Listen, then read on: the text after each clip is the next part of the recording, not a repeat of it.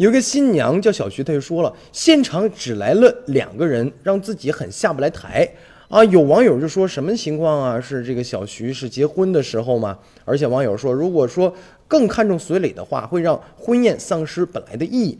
结果摆婚宴请大家吃饭本来是件高兴的事儿，可是小徐却因此很不快乐。公司里十八个同事，大家合起来给他凑个份子，发了多少钱？一三一四一千三百一十四元的红包，并祝福她和丈夫一生一世。然后，他们结婚的时候我最少也随三百块钱呢，可是到如今我结婚的时候却整这么一出。哎，真是小徐说的。那自己看到这个红包那一刻呀，顿时有一种被欺负的感觉。这小徐是湖北人，今年二十六岁。而是一家这个公司的一个人力资源部上班那么同部门的同事加领导共二十来人呢。这小徐说，部门平时琐事很多，压力大，同事之间偶尔因为发生这个摩擦，呃，表面上是都能过得去啊。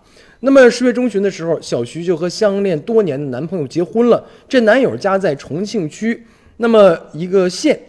那么双方的老家都举办了婚礼宴请，几天以后呢，两个人又回到重庆，准备了一个这个摆台宴请一下各自的重庆的同事和朋友。这小徐就提前很多天呢，给同事们又发这个礼包啊，又发请帖呀，啊，大家都表示恭喜，并且一定会赴宴。结果当天呢，只有一个领导和一个同事来出席，而且就随了一千三百一十四块钱。